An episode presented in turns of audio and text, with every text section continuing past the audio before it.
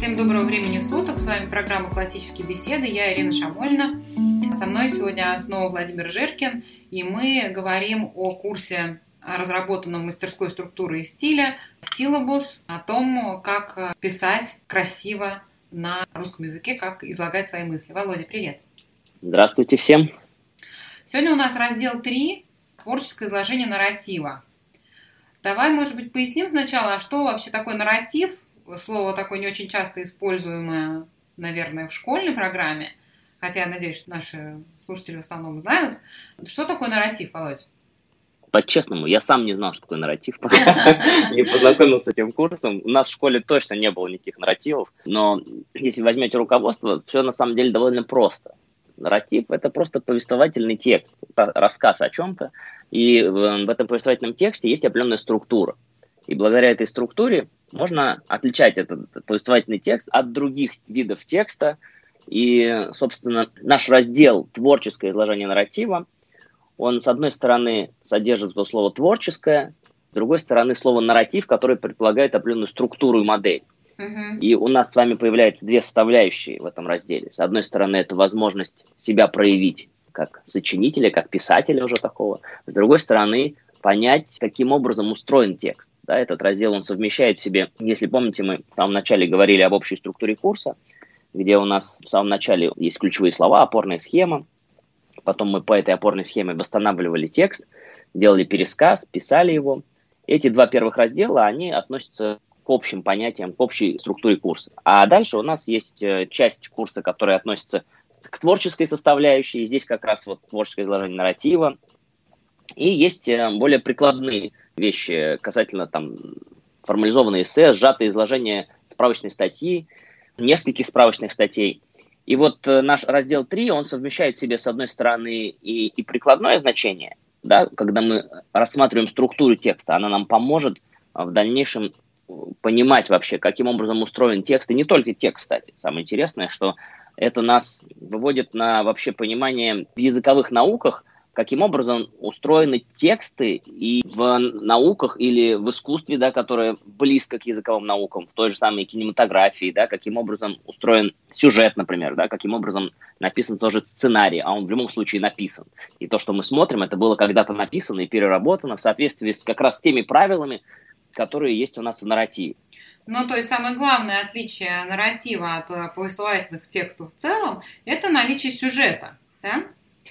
Да, определенного последовательного сюжета, который мы будем как раз показывать его, каким образом этот сюжет увидеть, какие части этого сюжета есть, каким образом их можно рассмотреть, эти части сюжетов. И, наверное, в нашем случае мы будем все это, конечно, делать на упрощенных текстах, и это правильно, чтобы дать возможность понять, каким образом отличить одну часть нарратива от другой. И все эти наши тексты упрощенные, да, как мы в самом начале говорили нашего курса, о том, что мы делаем курс с помощью текстов адаптированных, да, то есть с помощью так, тренировочных текстов, которые нам помогают разобраться в вопросе лучше. И наш нарратив будет представлен в виде нескольких абзацев, да, которые будут содержать определенную информацию. И эту информацию мы с вами будем структурировать, смотреть, как она устроена. Да, и потом, используя эту структуру, мы будем точно так же те инструменты, которые у нас уже к этому моменту есть, а мы уже познакомились с тем, да, я напомню, что у нас есть ключевые слова, как их правильно выбрать. Мы говорили о том, что это самая важная часть, с которой мы сталкиваемся в этом курсе, как правильно выбрать эти ключевые слова, как правильно составить опорную схему. И в этот момент у нас не просто опорная схема, а теперь у нас в опорной схеме появляется определенная структура, когда мы берем ключевое слово, и теперь мы не просто записываем его в опорную схему, а мы сначала думаем, а в какую же часть нашего нарратива, нашей структурной модели добавить это слово.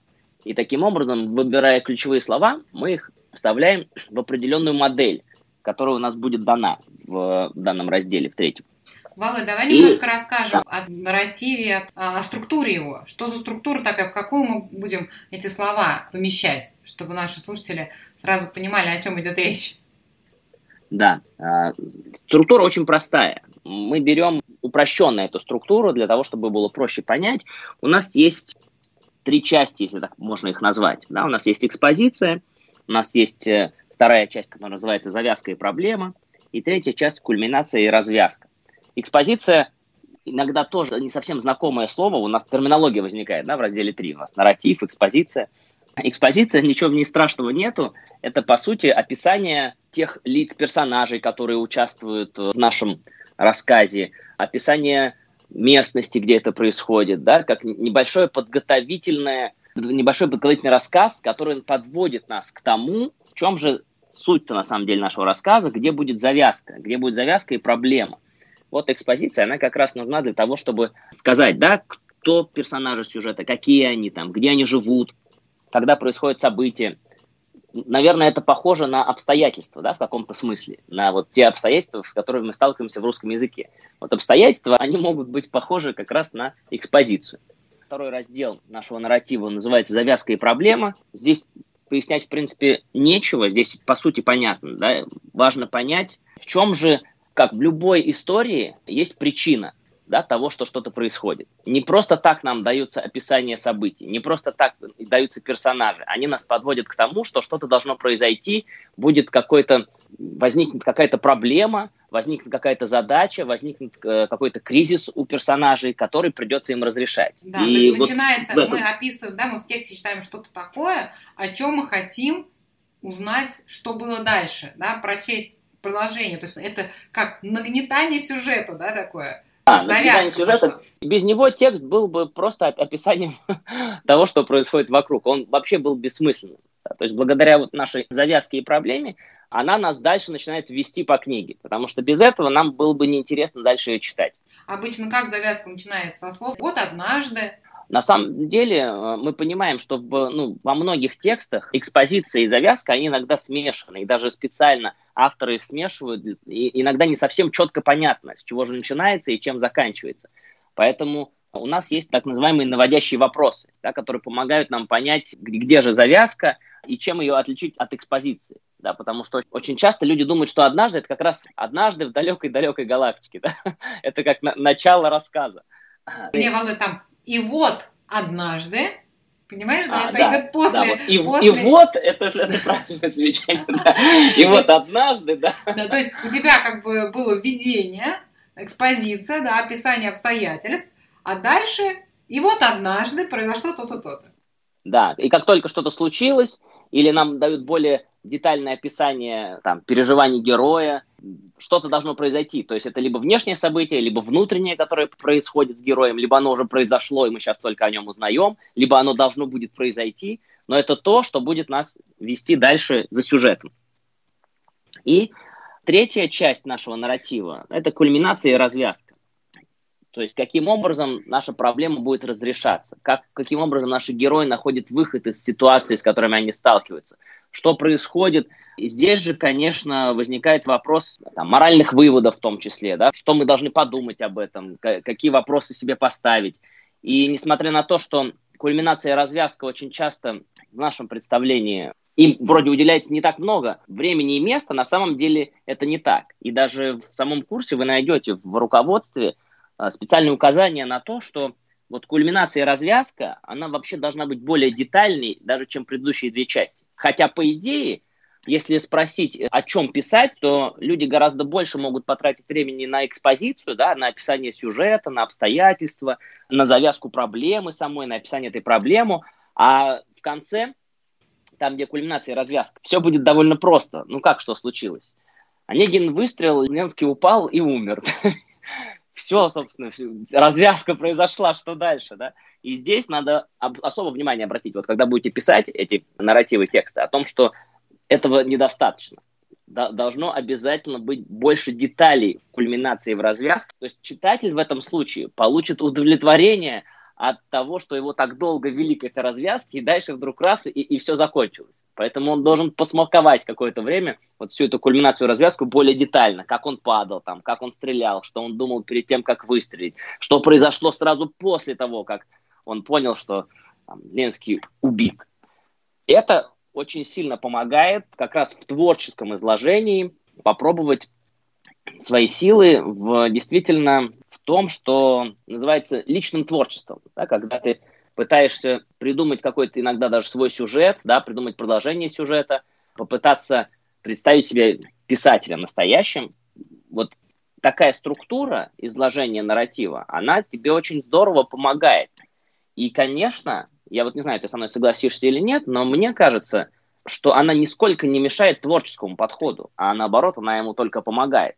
Ты знаешь, я вообще очень люблю этот курс мастерской структуры стиля за то, что а, он приучает ребенка к определенной а, структуре в каждом, на самом деле, направлении стилевом текста, да, в каждом типе текста. Курс требует писать по определенной структуре. Это требование, оно очень жесткое. То есть определена структура, определено количество предложений в абзаце, определено количество абзацев.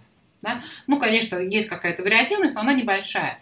И мне кажется, что это очень правильный путь для того, чтобы подготовить ребенка к реальному свободному творчеству. Потому что а, пока ты не освоил, как писать по структуре, пускаться в свободное плавание – это вот, мне кажется, сопоставимо с тем, что там ребенку показать сыграть для него лунную сонату и сказать, ну, а теперь давай что-нибудь э, сыграй свое подобное. Попробуй, да? Попробуй, Попробуй. себя. Ну давай. Что ты э, хочешь выбрать сегодня? Ты прояви, Может быть, возьмешь виолончель? Прояви свободу творчества, вдохновения. Себя как бы не ограничивай никакой там структурой. Просто садись и пиши. С другой стороны, есть такая интересная вещь, как... И я сталкивался с этим, что ребенок тебе говорит, не лезь, да, я что-нибудь попробую написать сам. Я понимаю, что я не хочу ни структуру, я не хочу, вот мне можно что-нибудь самому написать. Вот что ему сказать? Это всегда что можно написать вне, но надо сначала научиться выполнять как бы структурированные задания. Пожалуйста, пиши параллельно, чего хочешь. Но вот эти навыки структурного письма, мне кажется, они крайне важны, они закладывают очень правильный фундамент для вообще письменной речи. Да, я в этом тоже убежден. Считаю, что, с одной стороны, ограничивать не нужно. Если они хотят это делать, кто-то хочет играть на скрипке, не обучаясь, какие проблемы? Вопросов нет. Можете дать себе волю. Конечно, просто бывало, большинство детей, да, это демотивирует, потому что он садится, пробует, у него ничего не получается. В этом курсе да. мастерской, когда если ребенок следует четко вот этим рекомендациям, у него обязательно получится текст. Это будет хороший текст. И, конечно, как вот, знаешь, есть дети, которые одаренные в плане там, художественного искусства, да, они рисуют хорошо, но они не учились, но они просто хорошо рисуют. Также есть, конечно, какой-то процент детей, которые просто любят писать и хорошо пишут. Но для 90% остальных нужно учиться. Нужно учиться это делать. Даже нужно учиться рисовать, нужно учиться писать, нужно учиться да, играть на музыкальном инструменте через а, довольно как бы нудное повторение очень таких а, шаблонных вещей. А вот ты сидишь и играешь этюды. И играешь терни, играешь, играешь, играешь этюды. Ну что такое этюды? Это же просто тренировка, по сути. Это не какое-то произведение, которое выражает э, очень высокие, возвышенные чувства, там, мысли и так далее. Это техническая достаточно вещь. Но если ты ее не освоишь, ты не сможешь играть э, симфонии. Ну, если только ты не Моцарт, который там в 6 лет уже все мог. То же самое с да. письмом. Даже спортсмен, да, если он не э, тренирует какое-то движение, да, простое, не начинает с тренировки простых движений, и вот они повторяют простое движение много-много-много, там сотни повторов, тысячи повторов. После этого, да, он может выполнять какие-то сложные движения, которые кажутся очень легкими. Но в основе этого лежит отработка механической базы. Да, я с тобой согласен. При этом есть же подходы, правильные подходы, когда тем же самым спортсменам или людям искусства предлагается определенная модель тренировки, которая, с одной стороны, делает менее скучным то, что им необходимо делать. То есть спортсмен делает не одни только упражнения, но у него есть целый комплекс упражнений, он специально разработан так, чтобы он просто с ума не сошел от постоянного повтора одного и того же. Да, конечно, наш да, силабус в этом плане просто вообще радость для детей, потому что это все сделано так, что ребенку, ребенок как будто играет в тексты.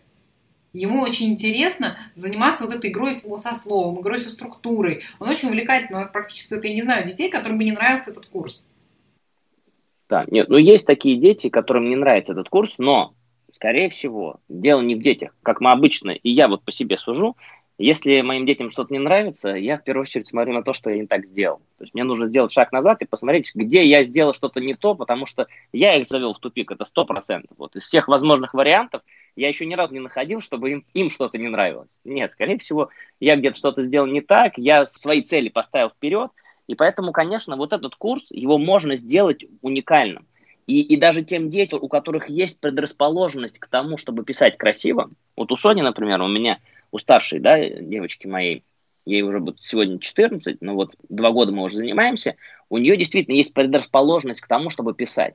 И часто, ну не очень часто, но бывало такое, что она пыталась написать что-то вне зависимости от тех структурных моделей и тех рекомендаций, которые были в курсе.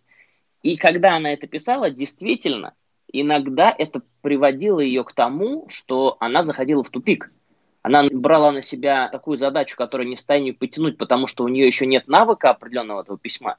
Она заходила в тупик, и ей начинало это не нравиться. И вот в этот момент, когда она заходит в тупик, как раз и необходима помощь родителя, который спокойно, без нотаций, без того, что я же тебе говорил, да, подойдет и скажет, давай посмотрим, что мы можем сделать с учетом тех инструментов, которые у нас есть. Ты же все это знаешь, а она это действительно все знает.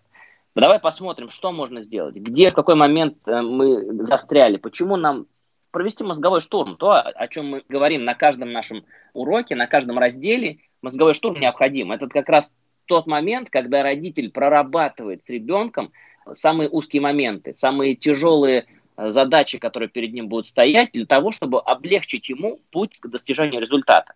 И именно это позволяет ребенку достичь результата проще. И говоря об этом, рассказывая, напоминая, какие есть инструменты, ты переламываешь ситуацию, когда ему стало неинтересно, он говорит, это вообще невозможно, мне уже скучно писать, я, мне надоело. И ты говоришь, давай попробуем, посмотрим, что можно сделать. Не за него все пишешь, но подсказываешь ему, где ты что можешь сделать, конечно, учитывая его возможности физические с точки зрения времени занятий, потому что на те же самые подсказки, почему вот я так был рад тому, что в нашем курсе мастерской структуры и стиля есть э, черновики, потому что тебе не обязательно за один раз все делать. Давай вот мы сделаем часть, да, обозначим те проблемы, с которыми мы столкнулись, разберем их и оставим в покое. Давай завтра подойдем к этому моменту. Да? Мы поняли, где мы ошиблись. Завтра попробуем переписать наше. Может быть, мы в ключевых словах где-то допустили ошибку, и это нас привело сюда. Может быть, мы структуру неверно написали. Может быть, мы наш нарратив, модель, которая у нас в голове существует, мы ее забыли и попытались из головы что-то изобрести, и, и у нас обязательно что-то получилось. Но нужно просто скорректировать в правильном направлении, показать, куда двигаться, и это действительно поможет преодолеть первоначальное затруднение, которое возникает у детей. Да, Володя, ты, наверное, прав. Как я сказала, можно это было понять, что из такая волшебная таблетка, ты даешь ребенку, значит, учебник, и все, дальше он просто в полном восторге сидит целый год и пишет сочинение. Конечно, таким образом, если действовать, то будут дети, которым это не понравится. Это не работает без участия родителей, это, конечно, однозначно, но вот я была очень удивлена тем, насколько мальчикам нравится работать с этим курсом. Обычно мальчики не любят писать сочинения, вот я помню тестовую группу, которую я первую вела, это был самый любимый блог. И вот у меня ребенок старший, у него это было то, что он хотел делать с утра в первую очередь. Я хочу писать сочинения. И после этого курса он мне сказал, что он хочет стать писателем. При том, что у меня было очень много другой работы, связанной с КБ. И не то, что я вот этим курсом с ним постоянно занималась.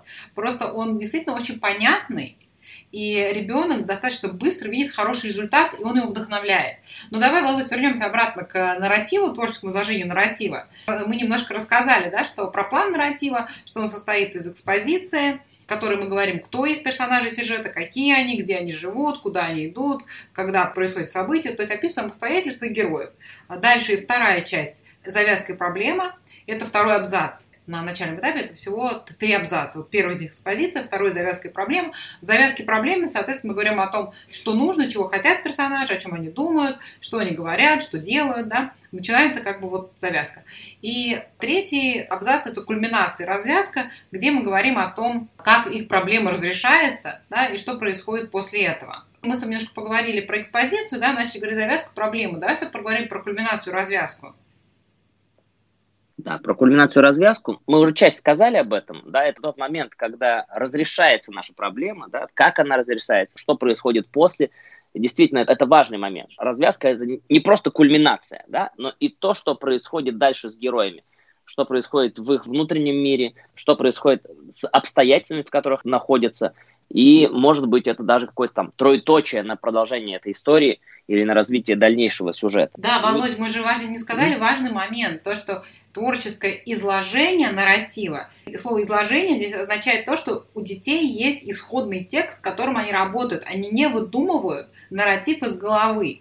Да, берется какой-то исходный текст, это простой рассказ с сюжетом, да, могут быть басни, волшебные сказки, легенды, мифы, баллады, там, всякие повествовательные поэмы или исходник какого-то фильма, да, и работают вот с этим текстом так, чтобы изложить его, сохранив структуру нарратива. Да, все верно. В каждом из разделов, до того момента, пока мы не дойдем к разделу седьмому, который связан со свободным сочинением, мы всегда пользуемся опорными текстами, которые нам помогают усвоить те важные инструменты, которые для каждого раздела предусмотрены. И в разделе 3 такой опорный текст, с которым мы будем сталкиваться, наша задача в том числе не просто его изложить, пользуясь теми инструментами, которые у нас есть, а у нас есть уже ключевые слова и способность составлять опорную схему, и ее потом дальше распространять текст. Наша еще задача здесь уже ну, учиться сжато излагать этот сюжет. Потому что ты сказала, у нас есть в начале на каждый из раздел нарратива, на экспозицию, на завязку, на кульминацию у нас есть всего по одному абзацу. Точнее, не то, что у нас есть по одному абзацу, а мы можем не делать их больше, чем один абзац. Но иногда получается так, что один абзац текста написать даже сложнее. В смысле, даже в каждом абзаце по одному предложению. Вот что я имею в виду, да, что написать текст кратко – это тяжелее, чем его распространить. Потому что не зря говорят, что краткость – сестра таланта. Действительно, краткость должна тренироваться. Мы именно хотим, чтобы дети научились придерживаться структуры, потому что самая большая проблема с текстами, когда автор начинает, что называется, разливаться мыслью по древу, вот это какая-то вода начинается, и читать это невозможно. Ты чувствуешь, что ты теряешь время непонятно на что. Абсолютно. И писать это тоже невозможно, потому что это занимает бесконечное количество времени, и это тяжело. В итоге детям это тяжело. Чем они более распространенные будут тексты писать в самом начале, тем тяжелее будет с ними работать. Мы отмечали этот момент, об этом нужно помнить.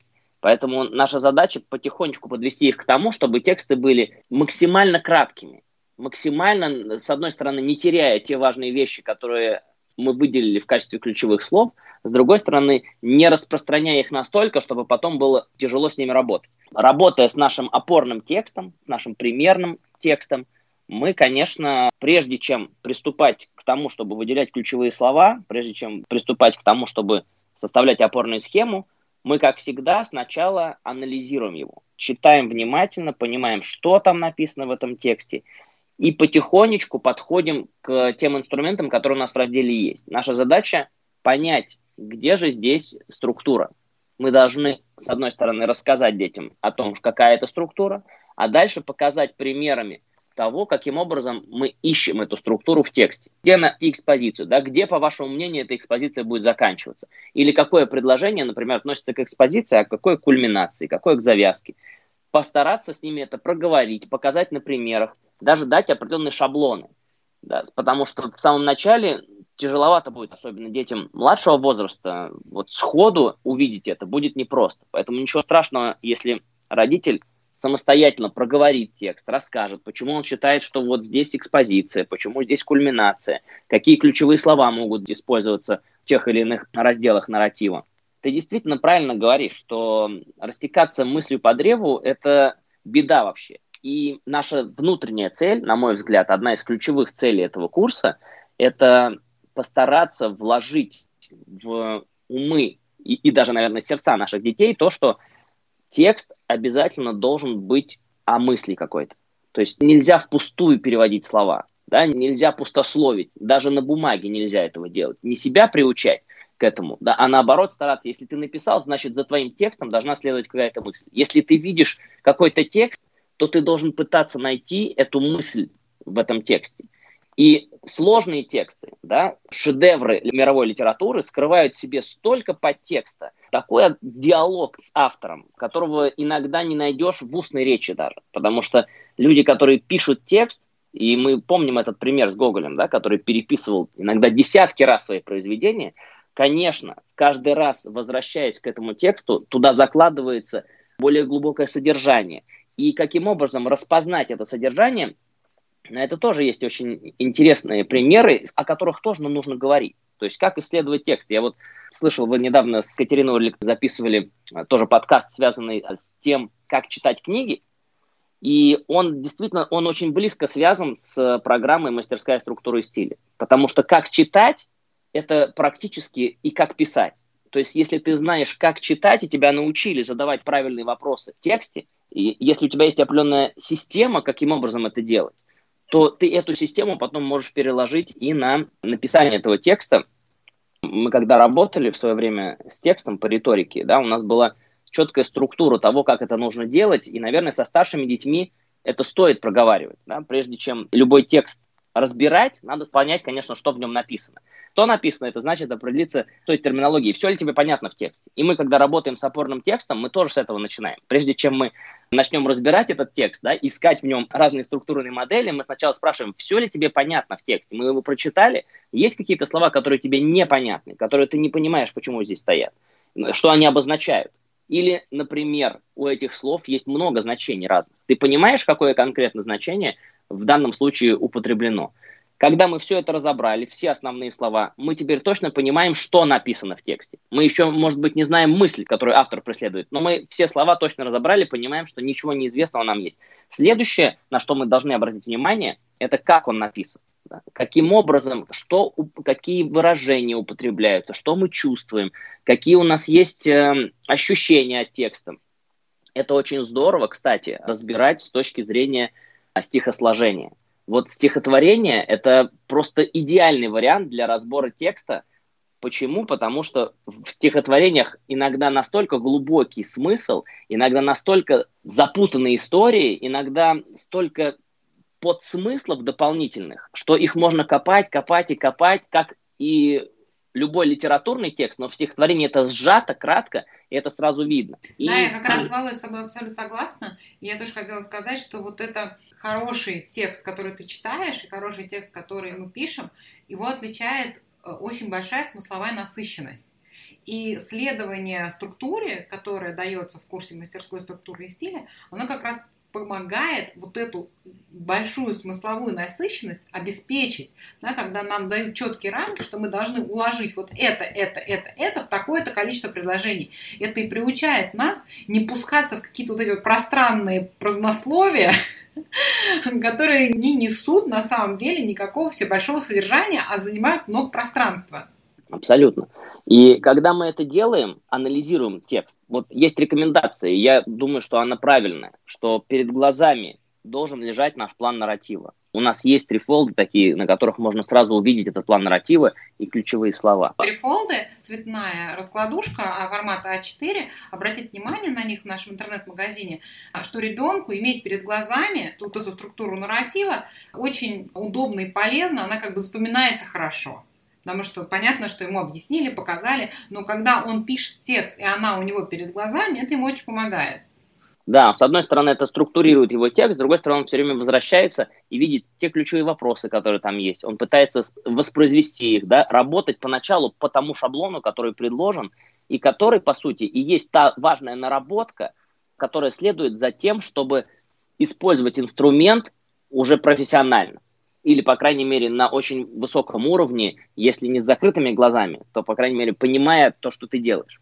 Что следует далее? Да, как только мы прочитали текст, мы его разобрали, мы, естественно, использовали нашу структуру, наш план, наш нарратива, обсудили все, поняли, что в этом тексте, каким образом он написан. Дальше мы приступаем к тому, чтобы найти наши ключевые слова в тексте, как обычно, да, используя те навыки, которые у нас есть от раздела 1, составить опорную схему в соответствии с этим планом нарратива, да, распределить эти ключевые слова именно в соответствии с тем планом, который у нас есть, с экспозицией, да, завязкой. Что, потому что исходный текст у нас учебные исходные тексты для начинающих, они в точности совпадают да, с планом нарратива, но для более так сказать, продвинутого уровня эти тексты, они не совпадают. То есть вы берете любой текст, какую-то сказку, у вас будут все элементы, которые вам нужны но в исходном тексте у вас не будет полного совпадения с тем планом нарратива, который вам нужен. Поэтому э, нам нужно этот текст прочитать, понять, как его распределить по тому плану, который нужен нам. Да,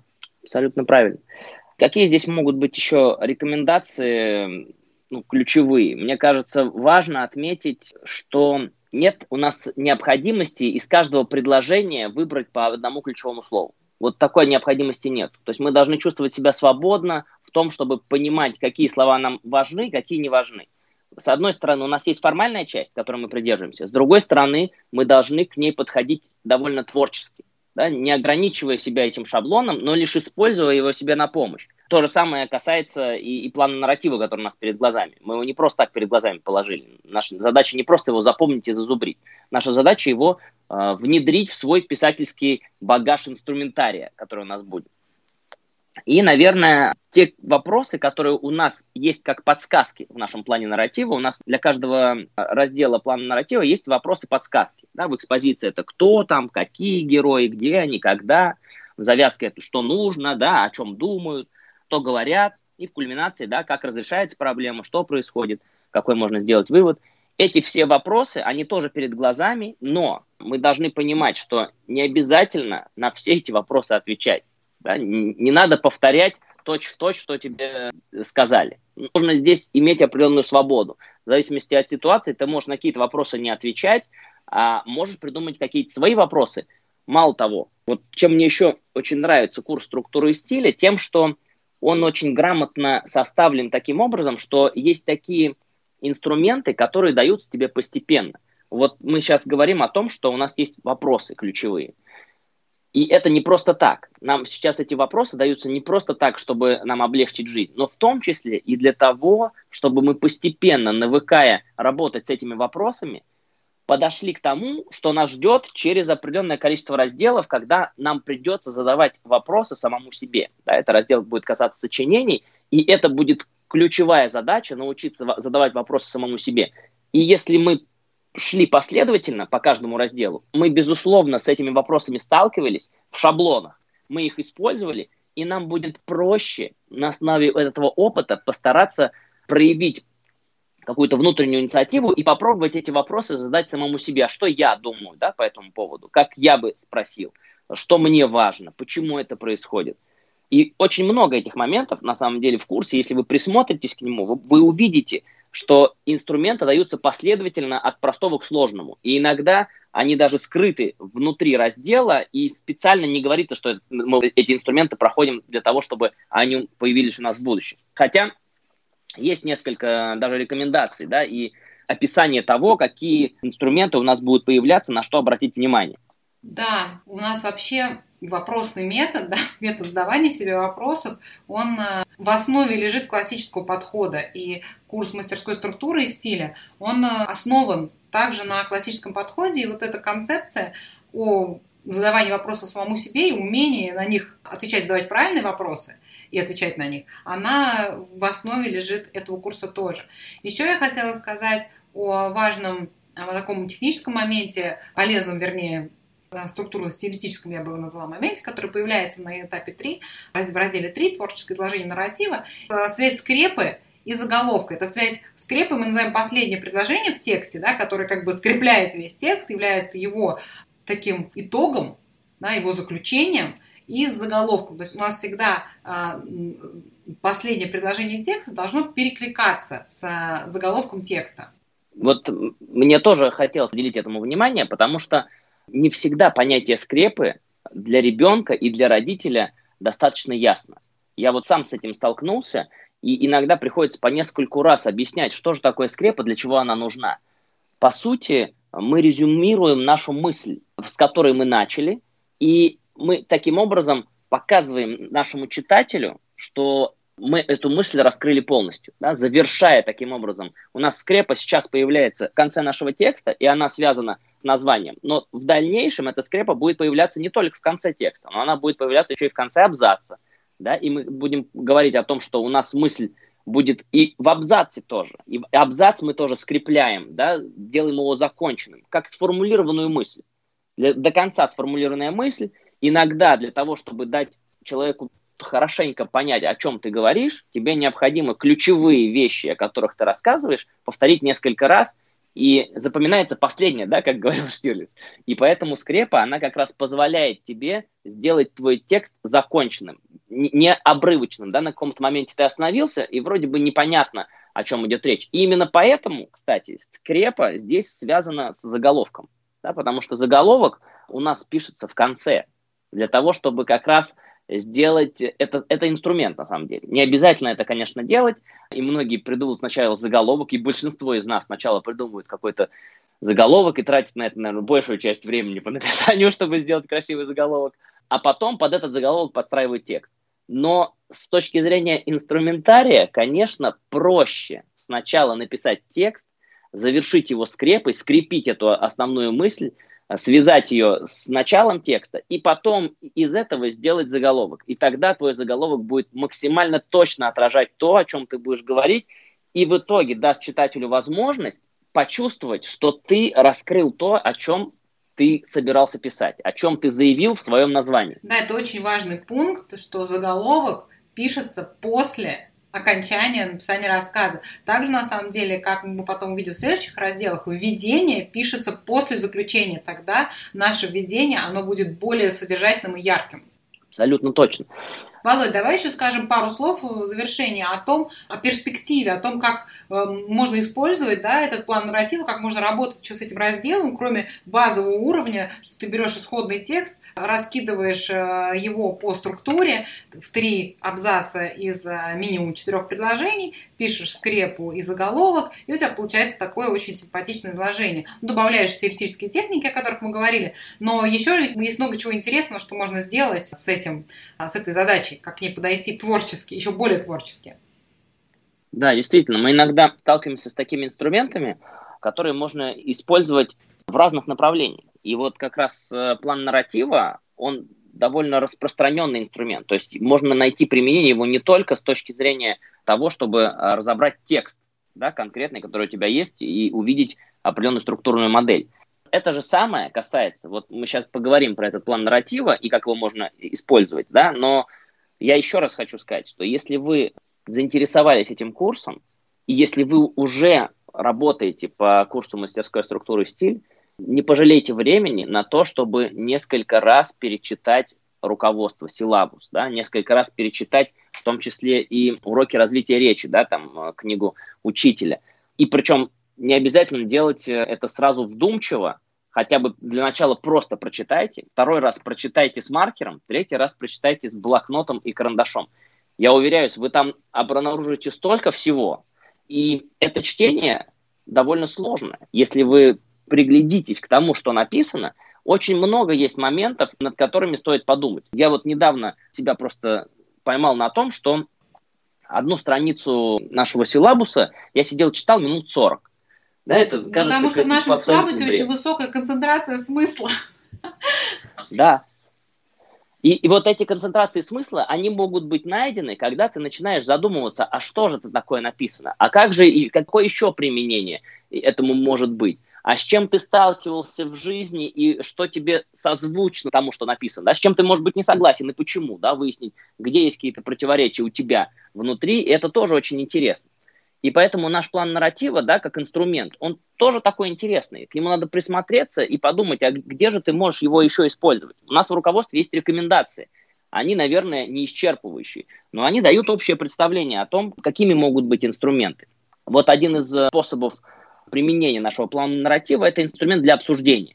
Да, можем использовать те вопросы, которые нам даются, наводящие в нашем плане, о котором мы говорили. Для каждого из разделов есть наводящий вопрос мы их можем использовать для обсуждения любых прочитанных текстов. Да, ну, ребенок прочитал mm-hmm. какую-то книжку у вас, и вы можете просто взять план нарратива и по этим вопросам с ним побеседовать об этой книжке, чтобы узнать, а что он читал, собственно говоря. Это получится интересная беседа. Чтобы понять, вообще, он, э, вообще у него осталась структура в голове того, что он прочел, или у него какие-то просто обрывки. Да, и, и чтобы эту структуру понять, и чтобы четче понять текст, и что там написано, это отличный инструмент да, для разбора, который, опять же, вот мы говорим, эти все инструменты не просто так здесь закладываются, потому что наступит когда-нибудь, или уже наступил раздел 9, да, когда мы будем делать, писать критическое эссе э, литературное, и тогда нам это тоже понадобится. это тоже инструмент для разбора. Почему такая структура, где о чем сообщается. Почему здесь в начале, например, иногда смешано, да, как мы говорим, не всегда четкая эта структура, экспозиция, проблемы, кульминация. Иногда они смешаны между собой. Почему, например, автор смешивает? Да? Эти вопросы, они очень здорово помогают разбирать текст. Или, например, если, если ребенок освоил эту технику, если он понимает, что он делает, он понимает эту структуру, то, конечно, он может ее спокойно использовать для написания своих сюжетов его что-то заинтересовало, он хочет чем-то поделиться, очень часто бывает, но особенно у девочек, да, когда они хотят какое-то написать сочинение. Ну, у мальчиков тоже, кстати. Я вот в детстве, мне очень нравилось писать что-то. Я помню, что нам даже родители устраивали такой небольшой конкурс, да, по написанию различных текстов, и я писал обо всем. Меня там был какой-то щенок там к нам прибежал, я про щенка писал, я писал про какие-то события, которые у меня происходили, мне это нравилось. Это действительно тебя погружает в какой-то некоторое состояние сказочное определенное, да, как, как будто чтение хорошей книги. Это внутреннее размышление самим собой, изложенное в письменном виде. Оно тоже очень интересное. И зная вот эту структурную модель, конечно, мне было бы гораздо проще писать. Мне было бы проще излагать мысли. Я бы был более последовательный и, наверное, в этом смысле более успешный с точки зрения ощущения своего от написания текста. Когда ты смотришь на результат, ну, конечно, ты это написал текст, тебе это в любом случае нравится, да, ну, по крайней мере, может быть, тебе не противно, как минимум, то, что ты написал, и, имея определенную структуру, это тебе начинает еще больше нравиться, и это дает тебе, придает тебе силы к тому, чтобы продолжать эти занятия. Какие еще у нас э, возможности? Да? Есть так называемая трансформация текста. Да? Например, есть небольшие изменения в тексте, когда ты можешь сделать, и это, об этом, кстати, тоже идет речь в нашем разделе 3, ведь мы наш нарратив излагаем творчески. Что значит творчески? Мы об этом сказали два слова, но, может быть, наверное, не до конца раскрыли. Это значит, что мы позволяем себе немножко менять сюжет. А может быть и не немножко. Если мы можем это сделать, если мы чувствуем в себе силы, да, мы изменяем что-то, какие-то детали. Мы, может быть, э, можем менять не только детали, да, но можем даже перерабатывать, заменять действующих лиц. Да, это называется там, переработка текста полностью, когда мы заменяем персонажей, делаем их другими, но, например, оставляем сюжетную линию. Это иногда бывает интересно, да, сделать, взять известный текст довольно и поменять э, красную шапочку на кого-нибудь другого волка, на, на другие персонажи, описать их, да, более подробно с точки зрения экспозиции, да, придумать и, и тот же самый сюжет изложить с другими персонажами, посмотреть, что получится. Детям это, ну, это развлекает это интересно, и за этим развлечением стоит как раз наработка вот тех инструментов, с которыми мы сталкиваемся. И если ты им еще объяснишь, какие у них есть возможности, да, что можно с этим текстом сделать, не подсказывая им конкретно, что делать, но объяснить, что ты можешь заменить действующих персонажей, можешь детали поменять, можешь придумать продолжение истории. Пожалуйста, нарратив тебе тоже позволяет это сделать. Придумай продолжение, для этого тебе что нужно? У тебя есть опять план, ты должен следовать этому плану, и у тебя продолжение истории будет законченным, да, логичным. От одного будет переходить событие к другому, последовательно развиваться. Ты можешь вводить новых персонажей туда. Можешь даже сменить жанр. Например, текст, который был написан стихами, изложить прозой или наоборот, что, наверное, немного тяжелее, но для некоторых действительно это интересно, да, такое занятие, особенно когда есть к этому какой-то творческий порыв, да, и, наверное, если люди именно пишут стихи, им это нравится, это отличное упражнение, да, когда ты из прозы делаешь стихотворение. Вот. И, наверное, каждый из нас может найти еще массу вариантов, где можно применять вот этот план нарратива как инструмент. И наверняка в последующих разделах мы еще обязательно будем к этому возвращаться и напоминать вам, да, что вот обратите внимание, вот здесь можно использовать наш план нарратива. Да, на самом деле очень большой простор для творчества дает такой простой инструмент, как план, да, вот эта схема с вопросами, которую в этом разделе есть, и вот в раскладушке, о которой мы говорили. И детей очень увлекает разнообразие, после того, как они его освоили на простом тексте, что вы ему дали, вы предлагаете вот эти варианты трансформации, и тут вы можете столкнуться просто с фонтаном творчества детского, когда они начинают в это играть. Понимаете, это действительно для детей как игра. Они берут там сюжет и переносят его другое время, да, меняют действующих лиц. То есть они отталкиваются от чего-то, какого-то исходного текста. Это всегда при обучении проще – отталкиваться от э, имеющегося примера, то есть да, начинать с подражания чему-то, чем просто из воздуха придумать какой-то свой, значит, вот э, сюжет и с ним работать. То есть берется исходный сюжет, но он изменяется до неузнаваемости, да, то есть можно изменить и персонажев изменить, и изменить жанр, и э, перенести, и переименовать героев, вообще поменять их местами или поменять там животных на людей, людей на животных там, и перенести действие вообще в другое время, в другое место. У ребенка получится абсолютно другая история, но ему будет ее создать гораздо легче, отталкиваясь от исходника. Конечно, а потом еще попросить, а теперь попробуй спроси маму, папу, там, бабушку, дедушку, а что же это такое за рассказ, который ты изменил, да? Смогут ли они угадать, о чем идет речь, если ты поменял персонажей, да, что-то там дополнил, придумал, смогут ли они понять, о чем идет речь? Там, такая задача может быть даже интересным, как э, таким испытанием, да? Сможет ли он так запутать историю, с одной стороны, чтобы было не просто догадаться, с другой стороны, не такое запутать, чтобы никто не понял, о чем идет речь. В общем, очень интересный раздел, он э, действительно творческий, и при желании его можно сделать еще более творческим. Все инструменты для этого есть, и текст будет особенно красивым, если мы не будем забывать про а, наши стилистические техники, о которых мы немножко поговорили а, при нашей беседе о разделе 2, и о которых мы обязательно запишем отдельный подкаст. Володь, ну да. что, мы завершаемся по этому разделу? Как считаешь? Да, я думаю, что на, по этому разделу мы уже много всего сказано. Если есть какие-то вопросы, мы напоминаем, пожалуйста, пишите нас, спрашивайте, предлагайте какие-то свои варианты для обсуждения, да, что вам хочется услышать. Мы всегда будем открыты для этого обсуждения. Всем спасибо.